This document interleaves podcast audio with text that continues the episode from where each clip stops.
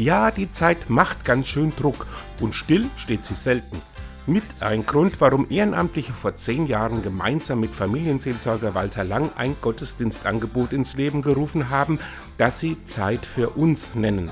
Lang erklärt, dass es dabei nicht nur um eine Pause vom Zeitdruck geht, sondern der Gottesdienst auch als ein Angebot gedacht ist. Für alle Menschen, die ein Stückchen auf der Suche sind, die vielleicht auch mit einer freieren Gottesdienstform unterwegs sein wollen und die sich dabei begegnen, austauschen können, eben auch in dem Gottesdienst. Ich glaube, dass deswegen auch ganz viele kommen, dass es eben einfach eine freie Form hat. Der Gottesdienst findet jeweils am zweiten Sonntag im Monat statt und hatte vor Corona bis zu 120 Teilnehmer.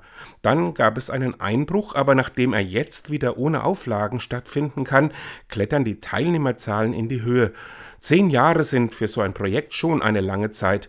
Nach dem Erfolgsrezept gefragt, meint Lang? ja, als Rückmeldung kommt immer wieder mal, ihr trefft Themen oder ihr sprecht uns oder mich so an, dass ich eben da auch drin vorkomme.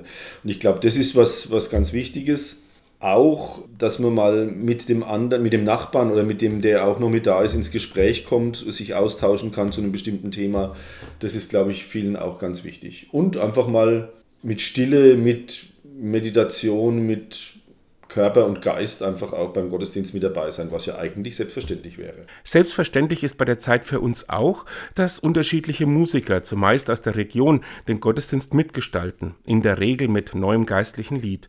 Und es gibt immer ein Thema, und da reicht die Palette von Bewahrung der Schöpfung über den synodalen Weg der katholischen Kirche bis zu Trauer und Tod.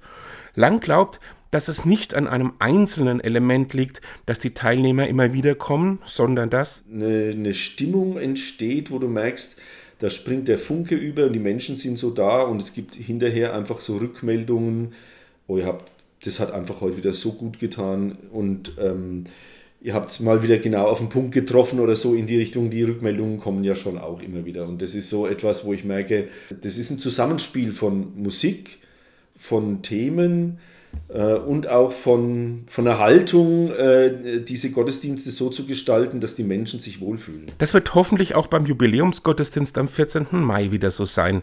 Das Team hat diesmal einen besonderen Gast eingeladen. Wir haben jetzt eine äh, Theologin, evangelische Theologin, die in Genhausen wohnt, eingeladen, die auch als Clownin eben auftritt. Und also es geht um ein Stück um Sauerteig, es werden Brötchen gebacken das wird sie eben in, in diese Zeit für uns mit einbauen.